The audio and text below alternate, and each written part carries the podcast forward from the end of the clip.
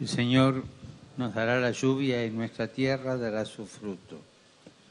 Así dice el Salmo.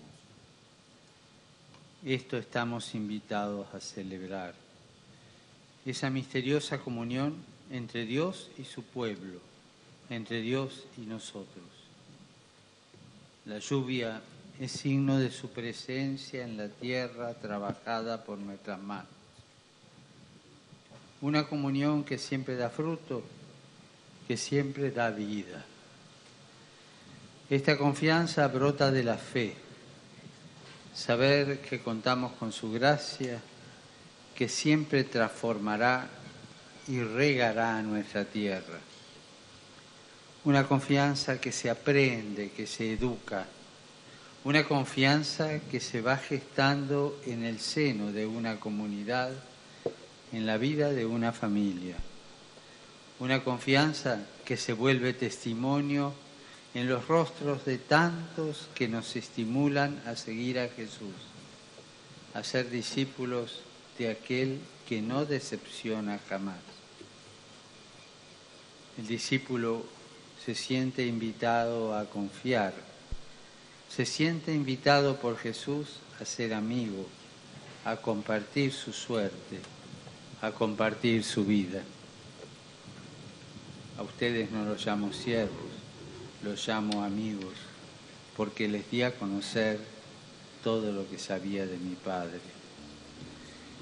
Los discípulos son aquellos que aprenden a vivir en la confianza de la amistad de Jesús. Y el Evangelio nos habla de este discipulado, nos presenta la cédula de identidad del cristiano, su carta de presentación, su credencial. Jesús llama a sus discípulos y los envía, dándoles reglas claras, precisas. Los desafía con una serie de actitudes, comportamientos que deben tener. Y no son pocas las veces que nos pueden parecer exageradas o absurdas. Actitudes que sería más fácil leerlas simbólicamente o espiritualmente. Pero Jesús es bien claro. No les dice, hagan como que o hagan lo que puedan. Recordemos juntos esas recomendaciones. No lleven para el camino más que un bastón, ni pan, ni alforja, ni dinero permanezcan en la casa donde les den alojamiento. Parecería algo imposible. Podríamos concentrarnos en las palabras, pan, dinero, alforja, bastón, sandalias, túnica, y es lícito. Pero me parece que hay una palabra clave que podría pasar desapercibida frente a la contundencia de las que acabo de enumerar. Una palabra central en la espiritualidad cristiana, en la experiencia del discipulado. Hospitalidad. Jesús, como buen maestro, pedagogo, los envía a vivir la hospitalidad.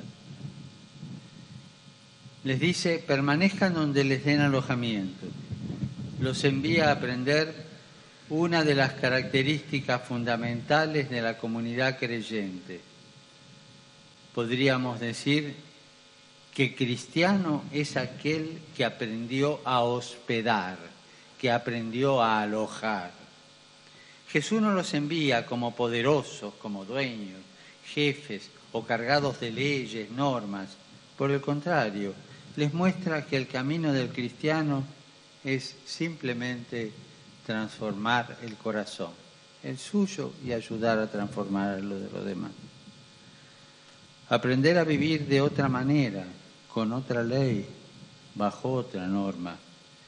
Es pasar de la lógica del egoísmo, de la clausura, de la lucha, de la división, de la superioridad, a la lógica de la vida, de la gratuidad, del amor. De la lógica del dominio del aplastar, manipular, a la lógica del acoger, recibir y cuidar. Son dos las lógicas que están en juego, dos maneras de afrontar la vida y de afrontar la misión. ¿Cuántas veces pensamos la misión en base a proyectos o programas? ¿Cuántas veces imaginamos la evangelización en torno a miles de estrategias, tácticas, maniobras, artimañas, buscando que las personas se conviertan en base a nuestros argumentos? Hoy el Señor nos lo dice muy claramente.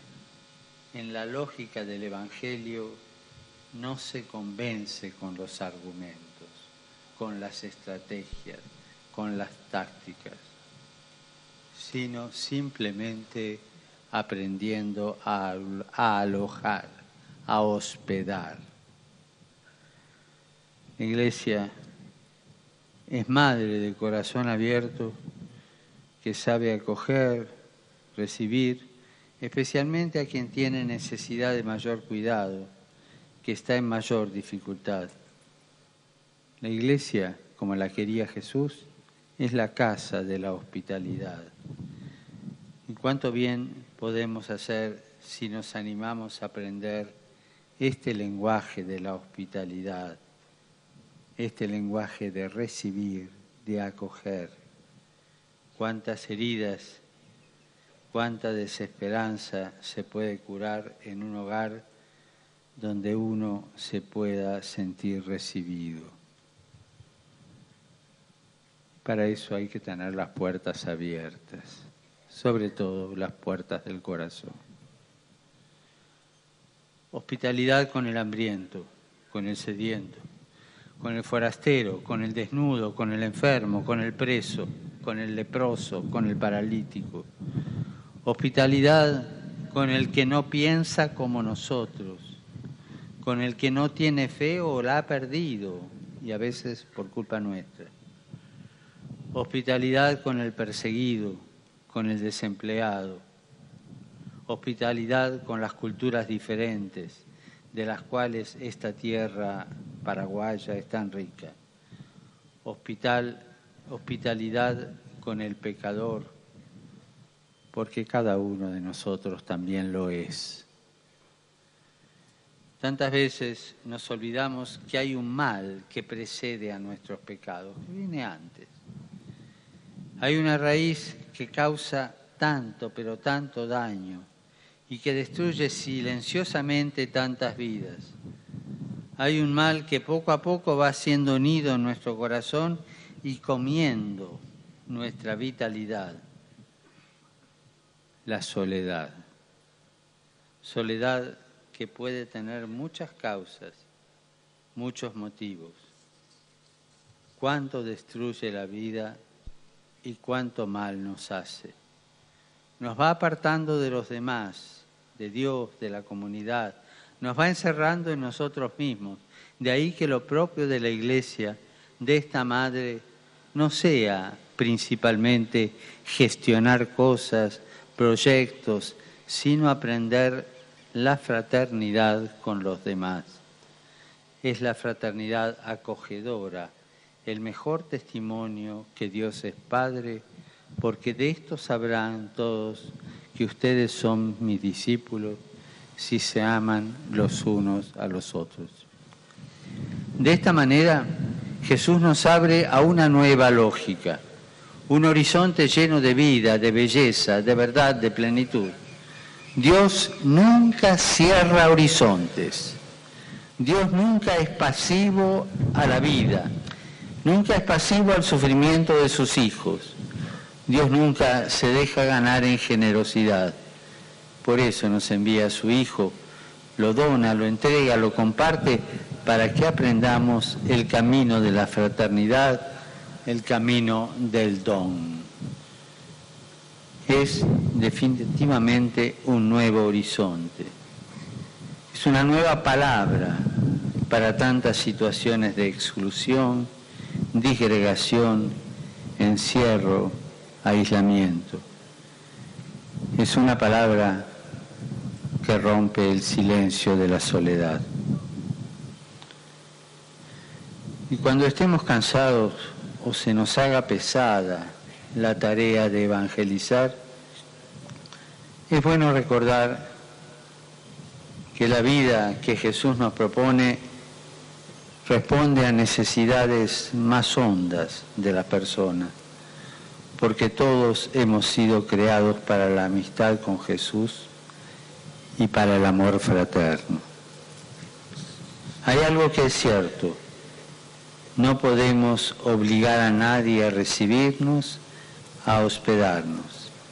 Es cierto y es parte de nuestra pobreza y de nuestra libertad. Pero también es cierto que nadie puede obligarnos a no ser acogedores, hospederos de la vida de nuestro pueblo. Nadie puede pedirnos que no recibamos y abracemos la vida de nuestros hermanos, especialmente la vida de los que han perdido la esperanza y el gusto por vivir. Qué lindo es imaginarnos nuestras parroquias, comunidades, capillas, donde están los cristianos, no con las puertas cerradas, sino como verdaderos centros de encuentro entre nosotros y con Dios como lugares de hospitalidad y de acogida. La iglesia es madre como María. En ella tenemos un modelo. Alojar como María, que no dominó ni se adueñó de la palabra de Dios, sino que por el contrario la hospedó, la gestó y la entregó alojar como la tierra que no domina la semilla, sino que la recibe, la nutre y la germina. Así queremos ser los cristianos. Así queremos vivir la fe en este suelo paraguayo como María, alojando la vida de Dios en nuestros hermanos con la confianza, con la certeza que el Señor nos dará la lluvia y nuestra tierra dará su fruto. Que así sea.